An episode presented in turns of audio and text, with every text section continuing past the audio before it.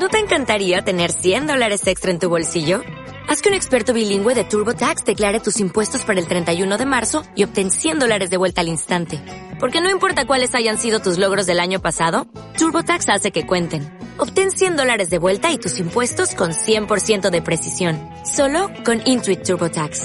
Debes declarar para el 31 de marzo. Crédito solo aplicable al costo de la presentación federal con TurboTax Full Service. Oferta sujeta a cambios o cancelación en cualquier momento.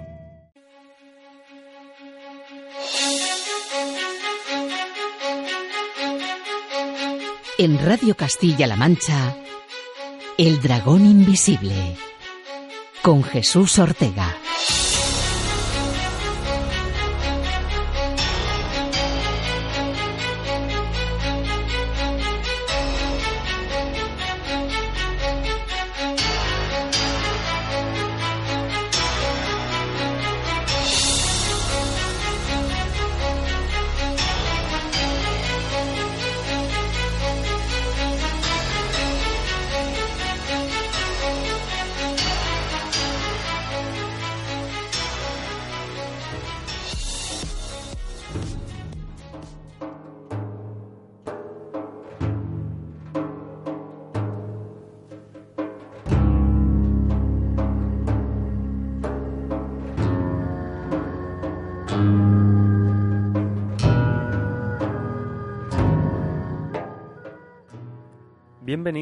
Una semana más a El Dragón Invisible en Radio Castilla-La Mancha.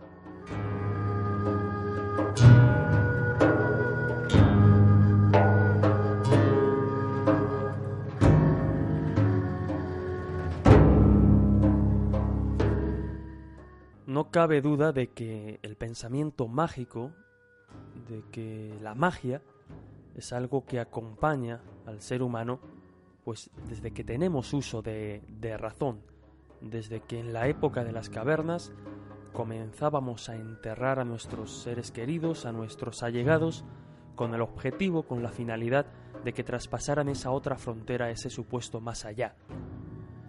Este, esta clase de mitos, esta clase de supersticiones y de creencias eh, van evolucionando y cobran una especial fuerza una civilización tan conocida, tan mágica, nunca mejor dicho, y con tanta fuerza como la egipcia.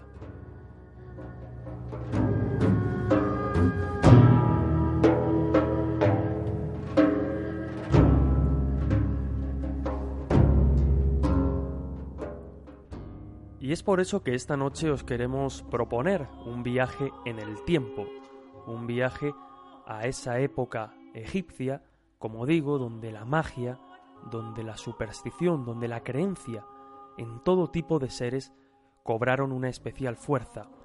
Queremos conocer cuál era la formación de esos sacerdotes, de esos magos que ejercían de intermediarios entre el más allá y el más acá, cómo profundizaban en esos conocimientos secretos, herméticos, y nunca mejor dicho, porque muy pocos restos, digamos, muy pocos textos referentes a esa clase de formación nos han llegado hoy en día. Queremos conocer también esa geografía invisible poblada por seres de pesadilla, por genios, por demonios, por espíritus de difuntos capaces de hacer la vida imposible a los mortales de aquel tiempo. Queremos recorrer esa geografía porque es de suma importancia. Hay que tener en cuenta que en aquella época el más allá ese mundo sobrenatural, ese mundo espiritual, estaba separado por una fina línea del mundo terrenal, un fino velo que apenas pues eh, se podía identificar porque lo que pasaba en el mundo espiritual, lo que supuestamente pasaba, lo que narraban, lo que dicen que pasaba en ese terreno de lo sobrenatural, tenía repercusión directa en el mundo de lo terrenal. Y precisamente, como digo, queremos analizar todo ese pensamiento mágico todos eh, esos lugares donde supuestamente pues vivían seres terroríficos y compararlo también con las creencias actuales, porque vamos a ver que muchos de los fenómenos descritos y que supuestamente provocaban ese tipo de seres, esos fantasmas primigenios, esos fantasmas del antiguo Egipto, tienen mucho que ver con fenómenos que a día de hoy se cuentan, con fenómenos que podríamos casi identificar con, por ejemplo, una casa encantada o un poltergeist. También queremos hablar de posesiones y, probablemente hablemos de una, uno de los primeros exorcismos de la historia. Pero eso será a continuación con nuestro invitado de esta noche, que nos ayudará precisamente a profundizar en este mundo mágico del antiguo Egipto. ¿Nos acompañan?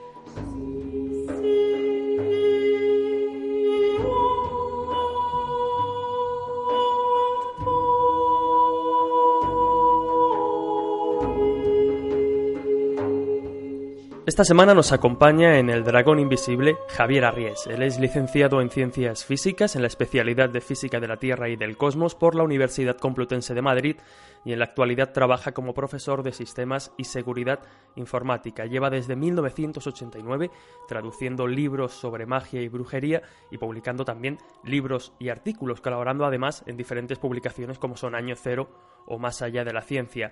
Asimismo, ha participado en diversos programas de radio como asesor, documentalista y guionista y también colaborado en algunos espacios tan conocidos como Cuarto Milenio. Es autor de cinco libros hasta la fecha, entre los que se encuentran Vampiros, Bestiario de Ultratumba, Objetos Malditos y el último, editado por Luciérnaga, Magia en el Antiguo Egipto, del que hablamos esta noche centrándonos concretamente pues, en algunas de, de sus partes. ¿Qué tal Javier? Es un placer recibirte en el Dragón Invisible. Un placer para mí también, Jesús. Muy bien, encantado de estar con vosotros. Bueno, yo creo que sin duda el mundo de la magia es un campo apasionante cuyas connotaciones eh, pues antropológicas, sociológicas e históricas eh, son de una importancia capital para, para, la, para el género humano en sí. De hecho, mm. se podría afirmar casi sin lugar a dudas que nos acompaña pues desde, desde que tenemos uso de razón, casi desde la época de las cavernas. Pero concretamente, ¿cuándo empieza o cómo se despierta tu interés precisamente por el mundo de la magia? Pues mira, parece un contrasentido, ¿no? Un físico ocupándose por la magia. Pues, pues sí, la verdad es que sí. Antes, cuando, cuando era pequeño, pues eh, tenía una curiosidad por, por todo, desde prácticamente cómo funcionaba la caída de una pelota, ese tipo de cosas, pero luego veía también a mi alrededor, pues cosas como más, eh, más extrañas, ¿no? Cosas en mi familia, costumbres, tradiciones, y la verdad es que bueno pues empecé a engancharme un poco a ver eh, qué había detrás de todo eso y a investigar por mi cuenta también y bueno pues me encontré con un mundo de creencias y de, que no solamente quedaban en mi familia sino que rastreando por la historia que es un, un tema que también me interesa mucho pues empecé a ver que era como mucho más amplio. Y desde entonces pues hasta hasta ahora no de alguna forma también me sirve un poco para equilibrar esa esa de usted de las matemáticas, de la física, de la informática, que son eh, materias como más asépticas, más, más frías, y oye, pues también darle una pincelada de, de, color y de, de, ese otro lado de la vida, pues está bien, ¿no? Así que la verdad es que son dos temas que me interesan mucho. Por un lado la física, la ciencia por un lado, y, estos temas que, bueno, pues de alguna manera parecen un poco esa parte más eh, sombría del, del, ser humano, desde el punto de vista de que es lo, lo menos conocido, lo más desconocido. Desde luego el contraste es curioso, ¿no? Ese, ese interesado por la física, de hecho te formas en física y a la vez interesado por este mundo lleno de, supersticiones también, como es el mundo de la magia. Eh, magia en el Antiguo Egipto, como decía, editado por Luciérnaga, es tu último libro, y entiendo que, como casi en todo, pues Egipto es una fuente inagotable, ¿no? Para, para el mundo de la magia. Pues sí, efectivamente. Y eso que muchas veces pues tenemos que tirar un poco de, de, la imaginación. Porque tenemos eh, restos que a veces son como muy inconexos y un poco pues hay que hacer una, una labor con microscopio para ir hilando una cosa con otra. Pero sí, sí, la verdad es que tenemos eh, diferentes fuentes para hacernos una idea bastante sensata de cómo funcionaban los magos y de cómo funcionaba también el concepto de, de magia en el antiguo Egipto. Tenemos fuentes, pues por un lado, la arqueología. Tenemos eh, objetos que han aparecido al lado de, de, cuerpos humanos en enterramientos, pues ya desde épocas prehistóricas, antes incluso del Egipto dinástico. Y ahí aparecen, pues, aparecen figuritas, aparecen eh, muñecas, figuras de animales, eh, algunas se pueden eh, definir perfectamente como, como dioses, ¿no? Como figuras divinas o semidivinas que de alguna manera, de alguna manera, pues hacen de, de, de talismán, de amuleto protector, y algunas son claramente, pues, talismanes, pues son figuras de animales, y muchos de ellos son los que vamos a encontrar pues más adelante asociados a los diferentes dioses de, del panteón egipcio. Tenemos también, por supuesto, esos restos arqueológicos que aparecen después, desde los amuletos que aparecen en, las momias, que llevan pues una gran cantidad de ellos entre los vendajes, eh, objetos que han ido apareciendo también en casas, en diferentes excavaciones de diferentes tiempos, y por otro lado testimonios escritos. Los testimonios escritos de, en la Biblia tenemos una buena cantidad de ellos, de hecho, ¿no? Y también pues de visitantes, visitantes sobre todo griegos y romanos que estuvieron en Egipto y describieron lo que vieron allí, e incluso pues los textos de los propios egipcios, ¿no? Que quizás sea todavía más interesante, desde los textos de las pirámides, que derivan después en textos de los sarcófagos, después en el famoso libro de los muertos, y un sinfín de papiros mágicos que, bueno, pues nos da una idea bastante acertada de, de, cómo se movía aquello de la magia en, la, en el pensamiento de, de las gentes que habitaban el Nilo. Desde luego que, como comentas, las fuentes eh, y todo lo que nos hace eh, referencia pues a la magia precisamente en ese país y en esa cultura mágica como es Egipto son, son muchísimas. Eh, además, tenía, por lo que estás comentando, por todos los amuletos, por todos los textos, los papiros, tenía una importancia capital en la cultura egipcia, porque desde luego lo que era la concepción de lo mágico, de lo sobrenatural, de ese más allá, era algo que convivía día a día y se daba por hecho. No es como ahora, en pleno siglo XXI, pues que se duda más, que, bueno, convive de una manera más supersticiosa de algún modo, pero en aquel entonces, en, pleno apogeo de la cultura egipcia, lo mágico y lo sobrenatural era algo a, a la orden del día y en lo que se creía a pies juntillas prácticamente. Sí, algo con natural, efectivamente, como tú bien dices, estaba perfectamente integrado en la cosmovisión de cualquier egipcio, fuera de la, de la clase que fuera, desde un eh, eh, pobre trabajador del campo hasta el mismísimo faraón. Estaba imbuido perfectamente en la visión que ellos tenían de, del universo, hasta el punto de que si en otras culturas vemos que sí, que la magia forma parte efectivamente pues de la, de la, de la visión ¿no? que tienen del, del universo, pero está un poco como separada de lo que es el proceso religioso. En la mayoría de las civilizaciones que conocemos, pues hay un estamento religioso, una serie de sacerdotes que lo que hacen es invocar a los dioses y, más o menos pues tenerlos contentos, ¿no? Haciéndoles eh, preces, llevándoles ofrendas y una serie de ceremonias que eh, supuestamente pues les eh, digamos que hace que sean benévolos hacia nosotros, ¿no? O, al menos que no sean demasiado malévolos.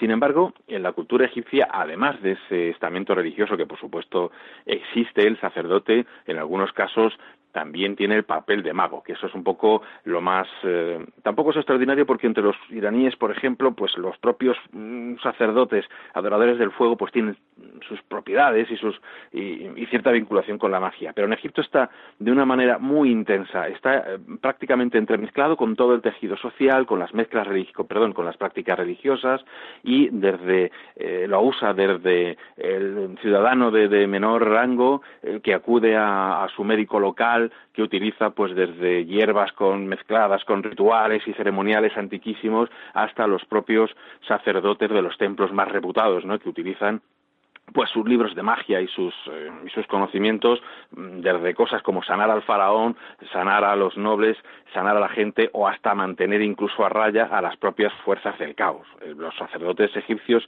incluso en algunos momentos eh, dados, según vemos en algunos himnos, parecen estar incluso a la misma altura que los dioses y en algunos casos se asimilan a ellos y hasta les dan órdenes, ¿no? Es una cosa realmente curiosa. Son sacerdotes y piden a los dioses, pero por otra parte pues también tienen un poder, una voluntad, un conocimiento que han ido aprendiendo en las, casas de la vida, que es donde aprendían a leer y a escribir precisamente hablabas de, aprendizaje y sé que la pregunta que te voy a hacer a continuación pues es eh, compleja resumirla, ¿no? Porque imagino que, que, tendrá mucha, eh, mucha historia y mucha documentación detrás. Pero, ¿cómo se formaban precisamente estos magos, estos sacerdotes que en cierto modo eh, pues intercedían entre el más allá y el más acá, por decirlo de algún modo?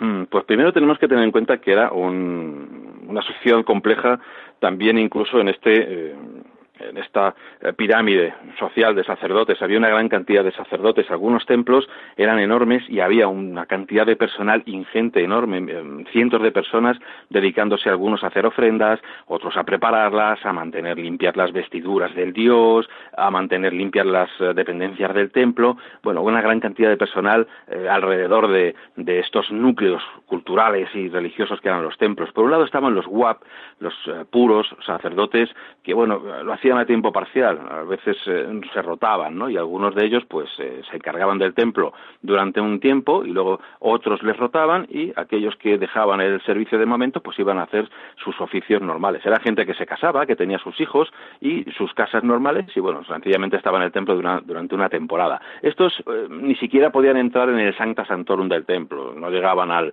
a lo que se llama el Naos, que es donde estaba la figura del dios, ¿no? Dentro del templo. Luego había otros como los Gemka, que eran los guardianes del Ka. Aquí ya sí tenemos una, unas ciertas concomitancias mágicas. Los guardianes del Ka son los encargados precisamente de tener a los difuntos, a, las, a los, a los Kas, a las almas de los difuntos, o al doble del difunto, que es como suele traducirse la palabra Ka, pues contentos, ¿no? Llevando las ofrendas, manteniendo bien la sepultura, etcétera. Así que de alguna manera están vinculados también con, con, la magia de mantener vivas las ofrendas, algunas de ellas dibujadas en los templos, perdón, en las paredes de, de la tumba, etcétera. Están los Sineger, los padres del dios, los Gemnesher, los sirvientes del dios, algunos de ellos los sumos sacerdotes, que son los que realmente podían entrar en el naos, pero los que podemos determinar o decir que eran magos eran los Geriebet, los sacerdotes lectores. ¿Y estos eh, cómo se instruían? Bueno, pues estos eran precisamente los que sabían leer. Y no había mucha gente que supiera leer en, en, Egipto, ¿no? Era algo eh, pues prácticamente privilegiado. De hecho, al principio los, los sacerdotes lectores eran de sangre real, luego más gente podía acceder a este a este cargo. Bueno, pues estos eh, sacerdotes lectores se instruían en las casas de la vida. Las casas de la vida eran unas, eh, pues realmente unas instituciones que dependían del templo y allí aprendían a leer y a escribir, pues tanto los escribas que iban a mantener un poco la contabilidad del Estado y todo tipo de cosas oficiales, e igualmente los sacerdotes que aprendían eh, allí tanto a escribir y a leer y a copiar los textos sagrados, los himnos, las oraciones, ah, pero también los libros de magia, ¿no? Los hechizos, los hechizos que podían servir tanto para vivos como para difuntos, incluso pues para que el difunto pudiera convertirse en, el otro lado en un Osiris resucitado, en alguien que era prácticamente equiparable a los dioses. Allí pues seguían un entrenamiento al cargo de,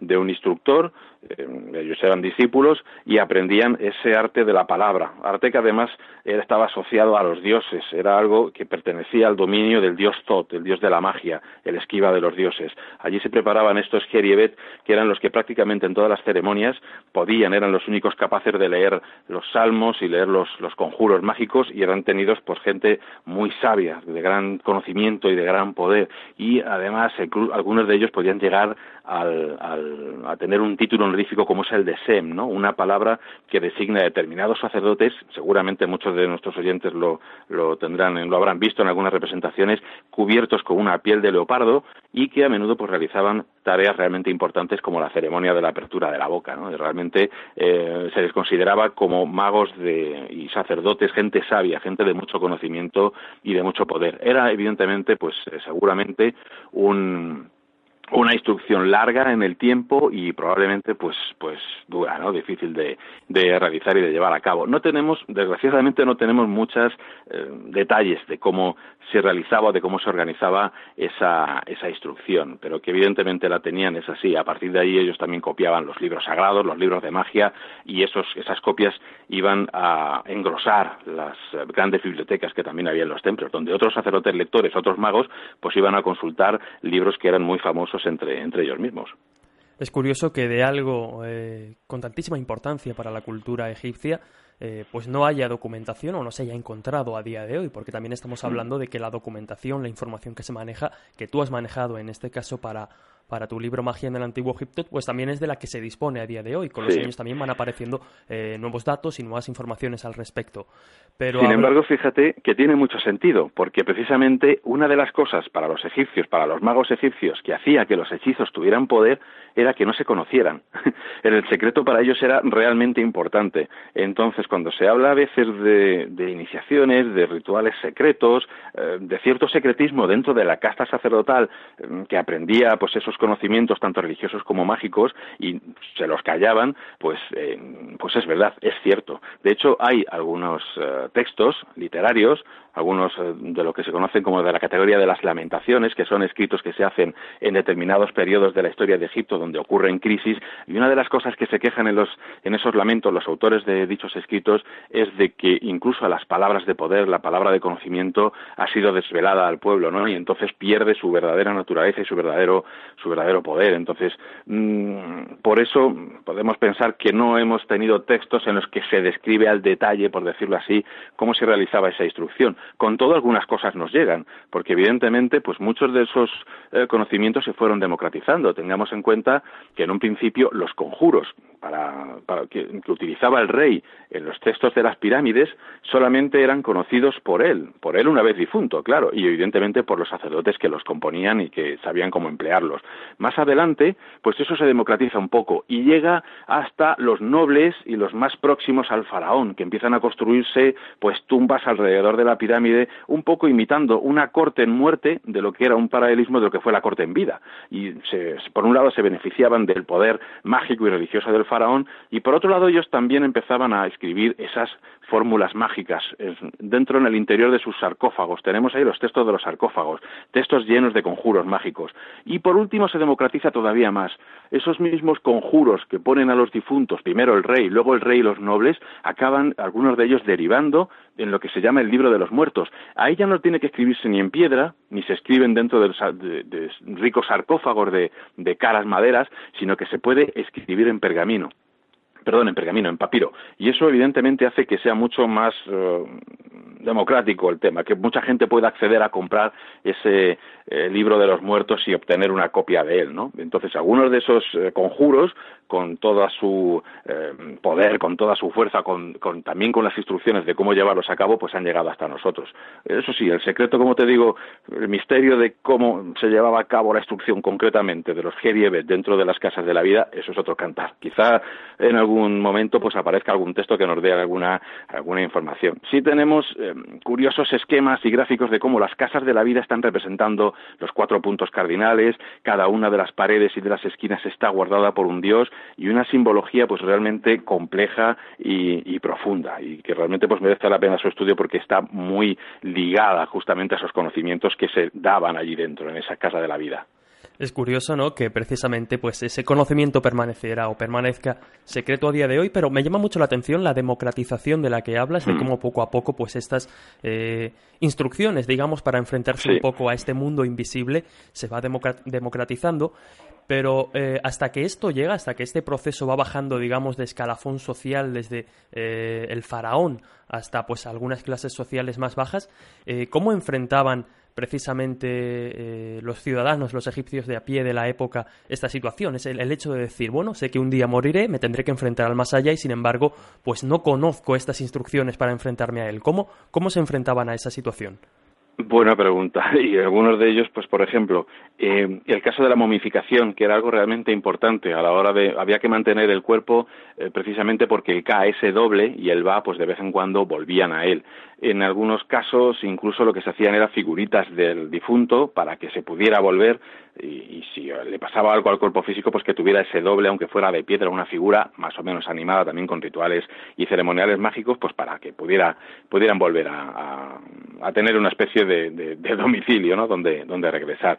En el caso de la gente que no podía pagarse un enterramiento en plan pirámide o mastaba o una tumba, pues lo que se hacía era enterrarlos, pero es que el propio desierto, las propias condiciones de vida en, Egipto hacían que se momificaran de forma natural. En el caso de reyes, de, nobles, etcétera, como eran enterrados en oquedades, no eran enterrados directamente en la arena, la oquedad evidentemente lo que hace es acumular humedad. Bueno, ahí tenían que viscerarlos y de ahí surge ese proceso de momificación artificial en el que se conserva el cuerpo. De modo que, por un lado, pues claro, los reyes tienen, la, reyes nobles, pudientes, aquellos que pueden pagarse un, digamos que un ceremonial de enterramiento eh, más o menos digno, pues tienen acceso a algunas de esas fórmulas, dependiendo de, de la del nivel social que tuvieran, alguna de esas fórmulas a ofrendas, porque evidentemente no van a recibir las mismas ofrendas pues alguien de familia noble que de familia rica, em, y evidentemente pues los más pobres pues tenían únicamente esa posibilidad de ser enterrados en, tierra, de ser momificados y de apañárselas como podían, ¿no? Realmente las, eh, esas fórmulas mágicas eran absolutamente para, bueno, para una gran cantidad de cosas. Primero, había que pasar el juicio de Osiris, ese juicio que seguramente nuestros oyentes ya conocen, ¿no? Es, es una famosa escena que aparece reproducida hasta la saciedad en las copias que tenemos del libro de los muertos. Anubis, que es eh, un dios psicopompo, un dios que acompaña a las almas, lleva al alma del difunto hasta la sala de Osiris y allí hay una serie de jueces, de dioses, eh, cada uno encargado de ver la, la actuación en vida de ese difunto. Está allí el propio Osiris, y está allí el dios Tot que va a tomar nota de lo que está ocurriendo por allí y en una balanza pues se pone contra la pluma de Maat, de la diosa de la verdad, la diosa del orden, se pone el corazón del difunto es ahí donde la cosa se determina para bien o para mal. Si el, si el alma del difunto, si el corazón del difunto no guarda ninguna acción negativa en vida, si no ha hecho ninguna tropelía, entonces el corazón es ligero y la pluma de Maat no puede con él. Pero si ha cometido algún tipo de, pecado, alguna, eh, lo que se llama la confesión negativa dentro del libro de los muertos, se dice que no debe haber hecho en la tierra, pues si, no si ha hecho alguna de esas cosas, si es alguien culpable, entonces el corazón pesa y es absolutamente en ese momento pues entregado a una, a una bestia pues absolutamente terrorífica, ¿no? que es eh, la devoradora. Y bueno, pues acaba la vida del difunto acaba ahí, ¿no? La vida eterna, quiero decir, acaba pues en esa segunda muerte en la que ya prácticamente es relegado al olvido. Claro, ¿qué tienen los faraones y qué tienen el resto de los nobles que además les ayude en ese en ese tránsito? Pues que tienen fórmulas mágicas que les van a permitir, pues por un lado, el asimilarse a los dioses, el saltarse ese juicio de, de Osiris eh, de una mejor manera, el tener el conocimiento también de los, de los, de los genios de dinteles, de puertas, nombres sagrados y el poder mm, de alguna manera tener, pues eso, pleno acceso a cada una de las partes del submundo e incluso a poderes más allá del, del, tener una segunda vida y de estar en ese eh, campo en el que las almas benditas pues siguen trabajando pero sin los problemas que tienen en la tierra, ellos además pueden convertirse en todo tipo de seres, renacer en la tierra, convertirse en un vegetal, en un animal, absolutamente en lo que ellos quieran y poderes de los que no pueden gozar, perdón, el resto de las almas. Es decir, son hechizos mágicos para convertirte prácticamente en un mago en la otra vida y incluso pues en, alguien equiparable a los propios dioses. Pero está claro que el asunto es este. El que muere y es culpable, pues eh, acaba en manos de Amit, la devoradora, esa bestia feroz con, cabeza de cocodrilo, cuerpo de hipopótamo y de león. Hay un, un, remix de, de animales eh, dañinos y maléficos pues bastante terrible. Y aquel que se ha comportado de manera digna en la tierra, pues tendrá acceso a una vida pues eh, parecida a la de la tierra, pero en la que no hay pues enfermedades daños ni, ni dolores de ningún tipo. Es decir, la diferencia eh, digamos, fundamental que podríamos establecer es precisamente que los que tenían acceso a este tipo de fórmulas, de conjuros, de textos, pues tenían un poquito esa información, esas trampas, por decirlo de algún modo, para enfrentar al más allá y el resto de los mortales, en este caso no. Pero si te parece, vamos a, pasar precisamente pues a conocer a dibujar en cierto modo nuestros oyentes esa geografía de lo invisible eh, del antiguo Egipto y hablar de esos fantasmas, de esos espíritus, de esos demonios que la, que la habitaban. Eh, desde luego, los habitantes de, de, ese mundo invisible eran bastante peculiares y, bastante... Eh, eran muchos, quiero decir. son muchísimas las formas. Claro, el Duat, que es ese otro lado, ese más allá, pues para el, para el egipcio está poblado de una gran cantidad de criaturas. Es además un mundo que, bueno, es, es el más allá, pero también está acá, desde el punto de vista de, de, que, de que, bueno, el, velo es demasiado tenue, ¿no?, entre, entre vivos y muertos. Entre esos habitantes, evidentemente, están los difuntos, y entre los difuntos, pues los tenemos de dos categorías. Están los Aju, los, los glorificados, aquellos que han pasado el juicio de Osiris y, por lo tanto, ya son eternos, y aquellos, los Mut que, eh, que, han, sido encontrados culpables y que mm, por una o por otra siguen por ahí eh, trasteando, comiendo pues todo tipo de, de inmundicias, eh, malviviendo, deformes y, y buscando cualquier tipo de alimento que puedan encontrar y que bueno pues saben que tarde o temprano van a acabar pereciendo. Eh, algún alguien acabará con ellos no en el otro en el otro lado. Por un lado están esos dos tipos de difuntos. Los glorificados pues también son peligrosos porque eh, tienen poderes además y son fuertes y si tú les haces algo o les o les niegas ofrendas o les ofendes de alguna manera pues pueden liarte y pueden de alguna manera perseguirte en vida así que también hay que tener cuidado con ellos los mut como te digo son esos eh, difuntos que sido prácticamente han sido condenados y es cuestión de tiempo que acaben siendo devorados y, relegados al olvido. Son peligrosísimos porque, como te digo, eh, se han convertido en una especie de sombra de ellos mismos y son representados de las maneras pues más atroces. Imagínate eh, las representaciones y, cómo las veían los egipcios. A veces eran imaginados como personajes con la cabeza vuelta hacia atrás, igualmente los talones de los pies vueltos hacia atrás, con las manos en posiciones absolutamente antinaturales y de alguna forma son un reflejo de un mundo invertido en el que, si bien este es un reflejo del caos, perdón, del orden y de la belleza establecida por los dioses al principio de la creación, ellos son como justamente lo contrario, como la antítesis de toda, de toda estética, de todo orden. Es un mundo desordenado, en el que caminan boca abajo, en el que se arrastran de maneras antinaturales, realmente terrorífico. Junto a estos personajes, pues tenemos todo tipo de genios eh, que habitan los submundos, tenemos diferentes libros que nos hablan de esa geografía de lo invisible, ¿no? Que comentabas antes, que decías antes. Por ejemplo, el libro de las cavernas define ese otro lado como una especie de mundo inferior, es un mundo que debe recorrer el sol cuando pasa por el oeste, antes de renacer en el este, un mundo subterráneo en el que tiene que ir pasando por diferentes cavernas, ¿no? En otros casos nos habla, pues, de, ríos, ríos de fuego, ríos de agua, en cuyas orillas, pues, eh, se describen todo tipo de, de escenas con seres de lo más peculiar. Algunos de esos genios son descritos de manera terrorífica, genios que aparecen pues dibujados con cabeza de antorcha, con cabezas de animales peligrosos, serpientes, insectos, escorpiones y a menudo armados de unos grandes cuchillos que amenazan a las almas. Hay unos especialmente temidos y que mm, causan pavor cuando los lees en las descripciones de estos libros que son los cazadores los, sí los cazadores de alma no se podría traducir. Estos eh, seres estos genios lo que hacen es precisamente atrapar almas.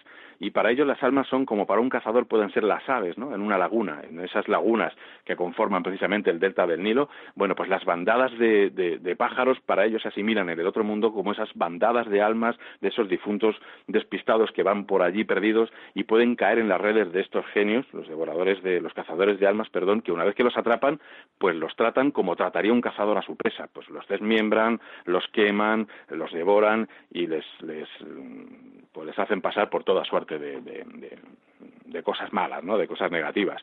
Otros, pues eh, sencillamente son guardianes de puertas, de entradas a determinados lugares del submundo, y, bueno, una caterva de, de, seres realmente pues curiosos. Luego están, evidentemente, los dioses, las divinidades y sus mensajeros, que también tienen también tienen miga, por decirlo así, porque algunos de ellos los envía la propia divinidad para castigar a aquella gente que de alguna manera pues les ha faltado el respeto o han cometido algún tipo de infracción en la tierra o han robado o alguna cosa por el estilo. Realmente es una cantidad de personajes que, algunas descripciones son eh, espeluznantes. Desde luego que, que, como bien decías, pues algunas descripciones y algunos de los objetivos de estos seres eh, que habitan lo invisible, por decirlo de algún modo, pues desde luego no es nada eh, halagüeña, ¿no? No, no transmite mucha positividad ni, ni da muchas ganas de ir precisamente a ese más allá. Pero eh, me llamaba mucho también la atención el hecho de, de algo que comentas en el libro, que comentabas también hace unos minutos, y es precisamente, digamos, lo fino eh, que es el velo, el fino umbral que separa lo visible de lo invisible. Y precisamente el sueño, es decir, eh, mientras eh, los egipcios, mientras las personas dormían, precisamente era una manera eh, de acceder al más allá bastante fácil. Es decir, muchos seres de los que comentábamos accedían precisamente o se comunicaban precisamente con los vivos a través del sueño y de hecho se tallaban ¿no? divinidades o, o amuletos o elementos protectores en las cabeceras de la cama, en las patas de la cama, precisamente para protegerse de estos seres durante la noche y durante el sueño. Sí, efectivamente. Sobre todo, pues eh, esa fase del sueño eh, no la fase en la que uno no sueña, porque evidentemente no tiene conciencia, pero cuando entraba en el sueño para los egipcios, cuando despertaban, eh, era como si hubieran estado en otro, en otro lado, ¿no? Como si realmente hubieran atisbado ese más allá. Es algo que es común también con muchas culturas. En ese mundo del sueño nos encontramos, por decirlo así, con personajes queridos que se han ido. Eso es algo, pues, bastante recurrente. Entonces, para los egipcios era como una especie de entrada a ese otro lado. Ese otro lado que ellos muchas veces, pues, de noche, por ejemplo, cuando se, cuando escuchaban ruidos o, o creían incluso ver moverse cosas, pues evidentemente atribuían al efecto de estos espíritus. Había además incluso un lugar realmente curioso, hay una descripción de, de, lo, que, de lo que ellos llamaban Ninet Wat, algo que significa la ciudad solitaria, y eh, se decía que allí los vivos que dormían pues se encontraban con, con con sus parientes eh, que se habían ido, ¿no? Era una ciudad en la que se encontraban difuntos por un lado y los vivos que habían dejado su cuerpo momentáneamente para viajar a ese mundo del sueño que no es otro en realidad que, que, el, que el más allá. Y efectivamente, pues claro, había que tomar medidas, ¿no? Contra, contra ese tipo de, de, de seres que algunas de las veces pues no eran difuntos que precisamente le fueran a uno a, tratar bien. Hay de todo, efectivamente, claro, porque algunos, en algunos casos vemos que, que, que algunas de estas apariciones son de, de Yeah. De personas que se han ido, seres queridos, y que vienen a echar una mano. Y en algunos casos, pues el, egipcio lo que hace es rezarle a ellos para obtener algún tipo de, de, compensación o pedirles eh, que les resuelvan algún tipo de, problema que tienen en vida. Pero muchas de las cosas que nos han llegado, evidentemente los temores y, las cosas que más les preocupaban, pues era precisamente el deshacerse de estos seres de pesadilla que, como tú muy bien dices, pues desde, se tallaban desde figuritas protectoras hasta en, en objetos como las almohadas, donde reposaban la cabeza, o cerca, cerca de sus camas, pues todo tipo de dioses protectores que eran capaces de, mantenerlos a raya. Incluso, pues, eh, hechizos. Hay un hechizo bastante curioso cuando te molesta un, un espíritu, pues eh, el mago, cuando vas al mago decirle, mira, mm, temo ya por mi vida, pues el mago podía recurrir a un curioso hechizo que aparece en un, descrito en un papiro mágico y lo que tenía que hacer era, pues, dibujar la forma en dibujar, perdón, moldear en pan, mejor dicho que dibujar, pues la forma de un, de un falo y bueno, pues ponía el nombre del difunto o del o del ser tenebroso que estaba agobiando a esa víctima viva y lo que hacía era envolverlo en carne, una vez envuelto en carne y después de haber dicho una serie de conjuros sobre, sobre esa barra de pan envuelta en, carne, perdón, se la daba un gato. Evidentemente el gato se abalanzaba sobre, sobre ese objeto, sobre esa carne que veía allí, pues suculenta, ¿no? ¿Qué ocurría en el otro mundo, en el otro lado, desde el punto de vista del, del, de la mentalidad egipcia? Pues ocurría ni más ni menos que una diosa terrible, que es la diosa Mafdet, que es una diosa asociada a las ejecuciones y a los, y a los verdugos, pues eh, lo que hacía era devorar directamente, se abalanzaba sobre el alma del difunto que estaba molestando a esa persona viva y acababa con él al instante. O sea que cuando las cosas, cuando los amuletos y las, y las tallas divinas y los, los rezos a los, al dios Bes, por ejemplo, para que les protegiera de genios o de, o de espíritus malignos, eh, no funcionaba o no parecía funcionar, en el peor de los casos se acudía incluso a darles la segunda muerte. Es decir, pues vamos a por ti y vamos a echarte encima, ni más ni menos que a la diosa Mafdet, una diosa con cabeza de leona, pues realmente terrible, ¿no? Que se, se, se la representaba, pues eso, en los, en los, en los campos de ejecución y siempre al lado de los verdugos. Y también precisamente comentabas este ritual, ¿no? De para acabar con por segunda vez, por decirlo de algún modo, con esos seres de más hmm. allá. Y también te has encontrado con algo que conoces muy bien, y es que utilizaban el ajo también en, en algunos conjuros. Efectivamente, es algo realmente curioso. No es un remedio tan drástico como este, que acaba directamente con el espíritu, pero una de las cosas que se suele hacer, y es algo que realmente pues, resulta muy curioso, es utilizar polvo de ajo macerado en cerveza, y bueno, pues eso era rociado. Eh, durante la noche, que era el momento más peligroso y en el que se supone que estas, estas entidades eran más propicias al ataque, pues eh, se daban por la casa o incluso si se sospechaba de un difunto como presunto mm, transgresor, pues lo que se hacía era rociarlo sobre la tumba para mantenerle ahí. Hay muchas fórmulas eh, de este tipo, incluso algunas de ellas, pues por ejemplo, para proteger a los niños, hay un hechizo de una, con una descripción terrible eh, de un conjuro en el que se habla de una entidad que va por el niño, eh, que se la describe con la cabeza mirando hacia arriba, con andando de manera pues patética sobre sus, cuatro miembros, lo que antes eran parecían pies y manos humanas, y yéndose, apareciendo desde la, desde la oscuridad para atrapar a ese niño, bueno, pues a los niños para evitarles ese encuentro con un personaje tan terrible, se les solía embadurnar en una mezcla de cerveza, de ajo y de miel, que además la miel también era algo pues que realmente le causaba repugnancia a los, a los, a los espíritus y a los genios del más allá.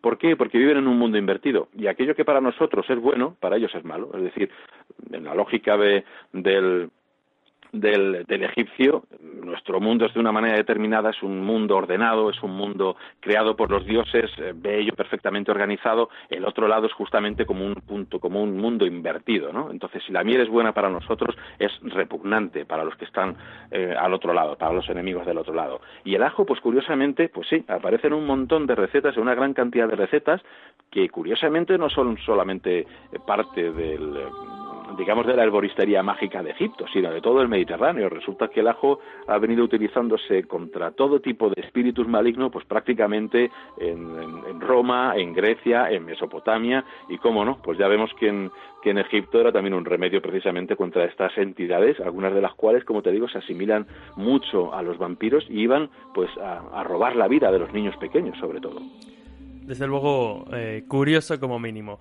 Si te parece, Javier, vamos un minutito a publicidad y continuamos enseguida hablando de magia en el Antiguo Egipto. Perfecto.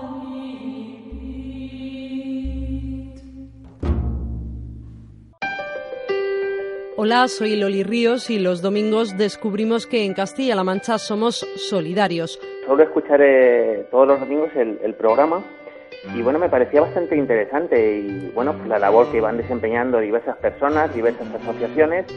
Y yo dije, bueno, pues nosotros también somos solidarios y queremos reconocer eso para que cunda, cunda el ejemplo y sobre todo para que vean que una cofradía no solamente es salir de procesión, sino que hay un trabajo de fondo que es mucho más allá y el que yo creo que es verdaderamente el importante. Contamos historias de personas que ayudan a otras personas. Cada domingo de 9 y media a 10 de la mañana, solidarios en Radio Castilla-La Mancha.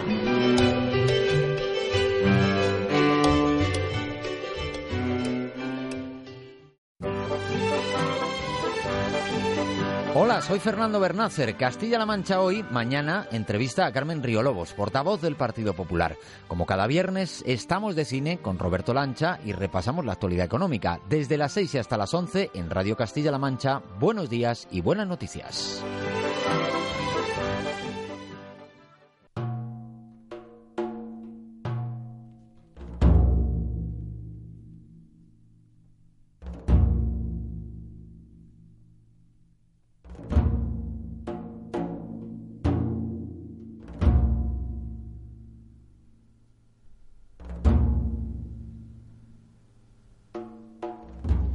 Pues continuamos en El Dragón Invisible en Radio Castilla-La Mancha y esta noche lo hacemos con Javier Arries, autor de Magia en el Antiguo Egipto, editado por Luciérnaga y estamos hablando precisamente pues de ese mundo invisible, de esa geografía de lo invisible y de los seres que la habitaban, de los fantasmas, los espíritus, los demonios. Eh, antes de la publicidad, en una de las preguntas que te hacía, comentabas Javier precisamente eh, pues qué manera tenían los, los espíritus o los seres de ese más allá egipcio de manifestarse y seguramente hace unas semanas hablábamos de casas encantadas y has hecho referencia a una serie de fenómenos que, desde luego a los oyentes del dragón invisible les sonará porque una de las maneras que tenían también pues era en cierto modo hacer ruidos en la casa y manifestarse precisamente a través de, de, pues, de determinados fenómenos que hoy día consideraríamos un poltergeist o parecido pero Efectivamente. Eh, también es muy curioso eh, el espiritismo, por decirlo de algún modo, existente en el antiguo Egipto y las maneras que tenían los egipcios de contactar o de buscar esa, eh, ese contacto con, con el más allá.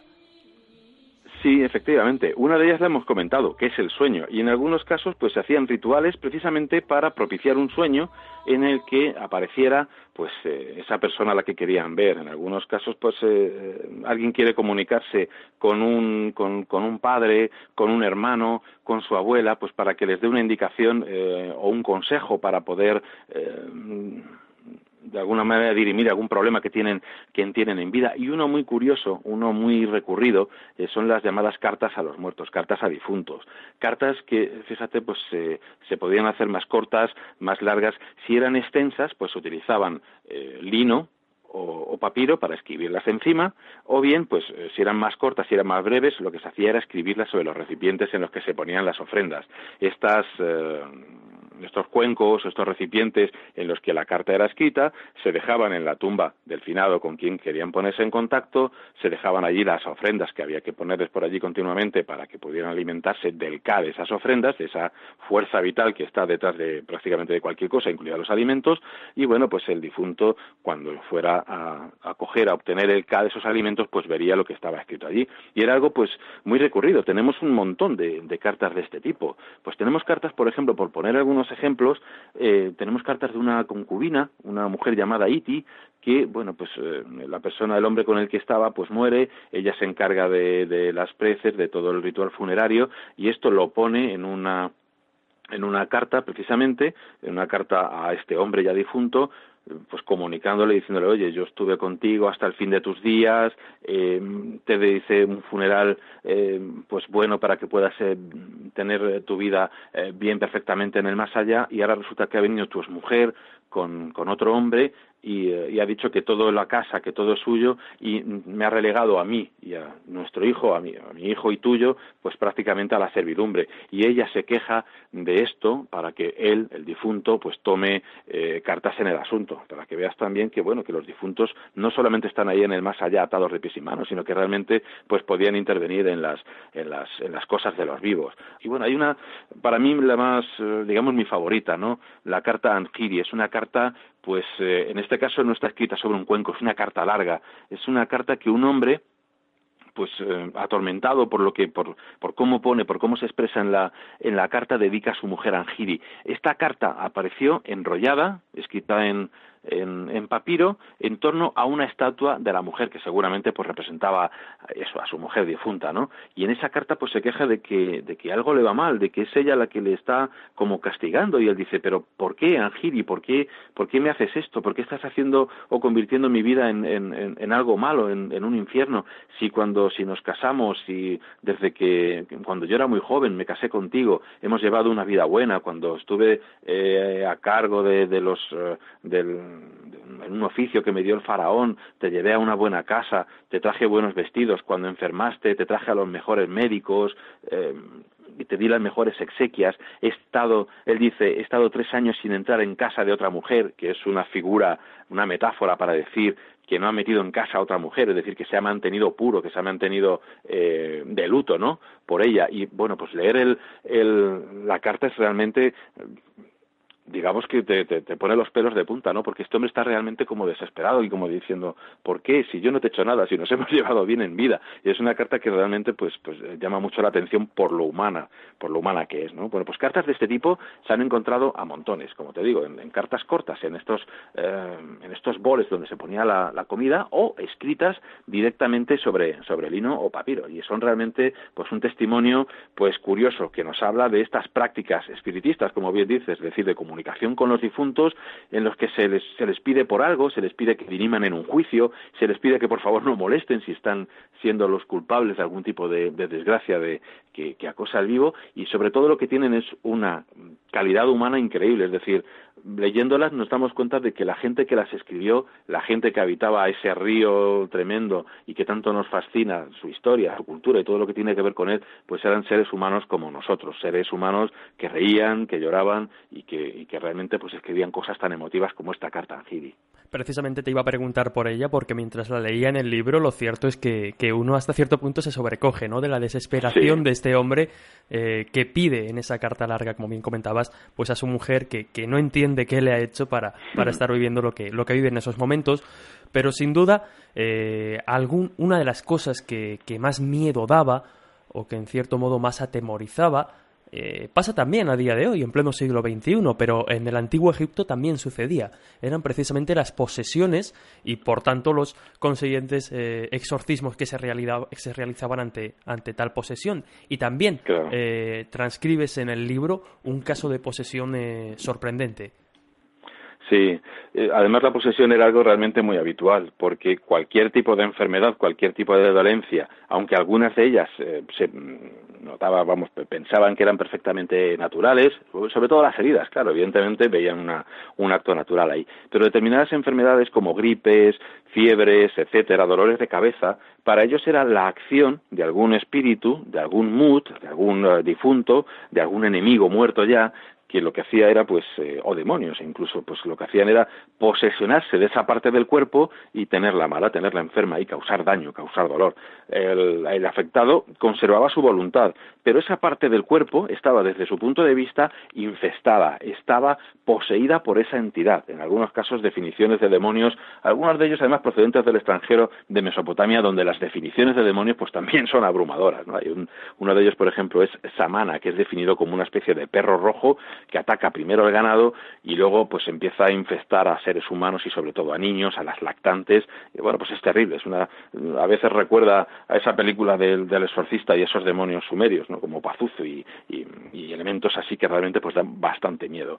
Pero hay uno, como bien dices, que es un exorcismo a la, a la a, lo que estamos acostumbrados, es decir, un acto contra un, una, en este caso sería un difunto, que lo que hace es poseer no solamente el cuerpo entero de una persona, sino también su voluntad, ¿no? que yo creo que es lo más terrorífico ¿no? de todo esto. Algo que ocupa, que de alguna manera te aparta a ti y ocupa eh, tu puesto dentro de tu propio cuerpo. Pues sí, tenemos una, un testimonio Además, un testimonio bastante largo, bastante detallado eh, sobre lo que podríamos considerar como uno de los eh, primeros exorcismos de la historia. Se trata de una historia que nos cuentan en la llamada Estela de Berten, que se encontró en el templo de Honsu, en Karnak. Bueno, pues ahí encontramos eh, una historia realmente espeluznante, una historia que tiene lugar en tiempos de Ramsés II. Y bueno, Ramsés II, que como sabemos es un faraón eh, pues conquistador, uno de los eh, faraones más poderosos de, de Egipto, pues en uno de sus viajes hacia el este, pues empezó a, recibir la visita de muchos reyes, algunos de ellos bastante lejanos, pues que venían a presentarle sus respetos, a presentarle ofrendas, a presentarle eh, pues todo tipo de, de, regalos, etcétera. Y entre ellos, pues vino un jefe de un lugar pues bastante alejado. Es un lugar que dentro de esta estela, en egipcio, está puesto, está definido como Bechten y pues parece parece un, pueblo más y seguramente pensaremos que está pues por allí cerca de Egipto. Pues fíjate que es lo que llamamos ahora mismo Bactria y que es un lugar que está entre Irán y la India. Fíjate si vino el hombre lejos a presentarle sus respetos al faraón no y eh, nos podemos hacer una idea de la fama que tenía ese rey de Egipto de un sitio tan lejano. Fíjate la cantidad de kilómetros que separan el Nilo de esa región intermedia entre, entre Irán y la India. Bueno, pues este hombre va allí con sus regalos a, presentárselos a Ramsés II y encabeza esa lista de regalos, esa procesión de regalos, pues su propia hija. Una hija muy hermosa de la cual nos cuenta la estela, el propio Ramsés II se enamora nada más verla y la convierte en su primera esposa. Se la lleva a Egipto, todo transcurre bien durante un tiempo. Al poco tiempo, unos un par de años, creo que es un par de años después del reinado de Ramsés II, pues viene un emisario de, de, de en el que le dice, el jefe de Bechten le dice que, bueno, que su otra hija, sí, realmente, la hermana de, la princesa con la que se casó Ramsés II, una princesa que se llama Benres, pues está enferma. Está enferma porque ha sido poseída por un espíritu y ninguno de los eh, médicos de allí es capaz de, ni de los sacerdotes es capaz de, hacer nada por ella. Entonces le pide, por favor, al faraón que envíe a alguien para poder hacer el exorcismo.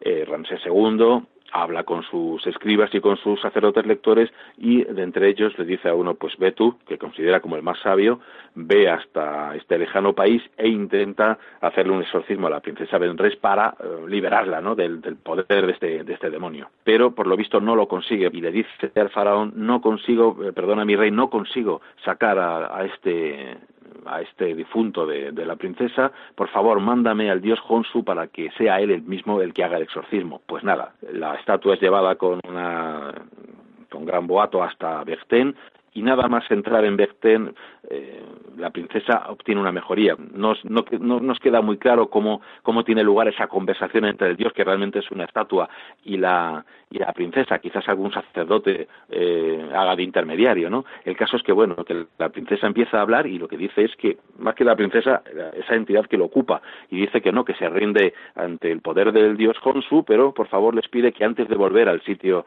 del que han ido, que le hagan una conmemoración, una fiesta en la que participe también el jefe de Bertén.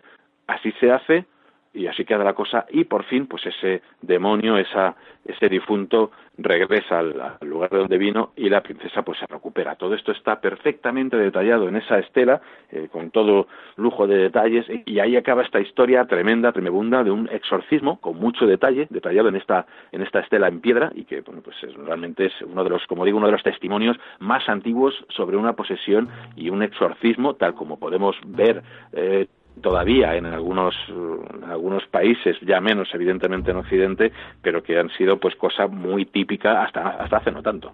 Desde luego que, curioso, como, como todo lo que has comentado a lo largo de, la entrevista. No, no hay tiempo para más, por desgracia, pero eh, lo interesante es que los oyentes puedan, pueden acudir, en este caso, a tu libro, a Magia en el Antiguo Egipto, donde van a encontrar muchísima más información, muchísimos más casos como este y desde luego yo creo que se van a asombrar porque, eh, y te lo digo de corazón Javier, siempre es un placer tenerte porque la manera en que cuentas eh, a veces cosas tan complejas, ¿no?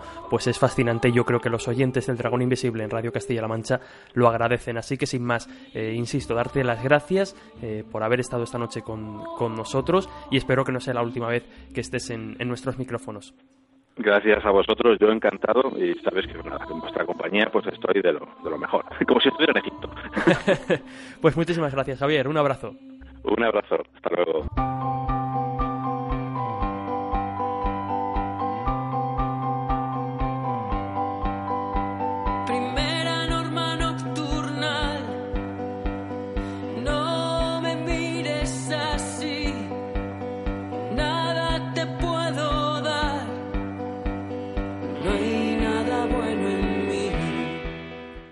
Llegamos al final, una semana más, y como siempre toca agradecer que hayáis estado al otro lado escuchando El Dragón Invisible en Castilla-La Mancha Media. No solo agradecer a los que estáis en directo con nosotros cada semana, sino también a todos los que pues durante la semana, valga la redundancia, descargáis el programa a través de las diferentes plataformas, ya sea a través de iVoox, a través de la página web de Castilla-La Mancha Media o a través de la aplicación que ya podéis descargar en vuestros teléfonos para escuchar este o otros programas de la casa que, están colgados en cuestión de minutos. Como digo, a través de esas plataformas podéis seguir con nosotros eh, durante toda la semana.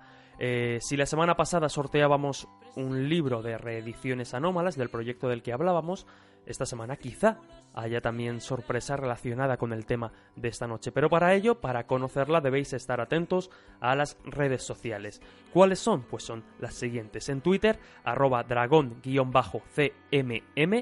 arroba dragón-cmm. En Facebook podéis buscarnos en el buscador como el dragón invisible y os aparecerá la página oficial de este programa.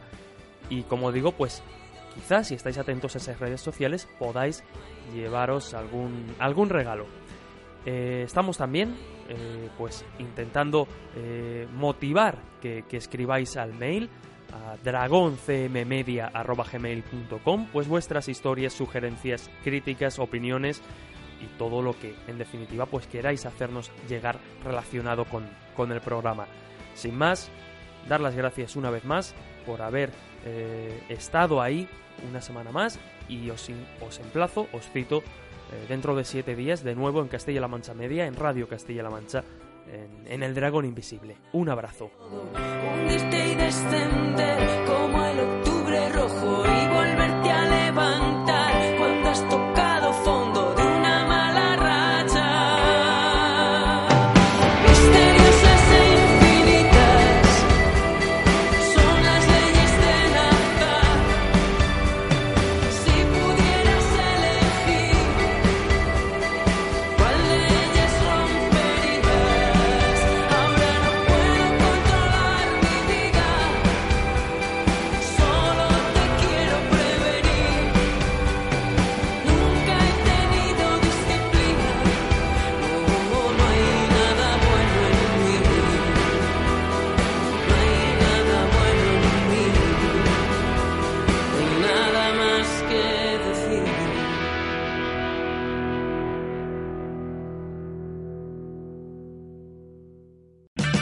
O'Reilly Auto Parts puede ayudarte a encontrar un taller mecánico cerca de ti. Para más información, llama a tu tienda O'Reilly Auto Parts o visita oreillyauto.com.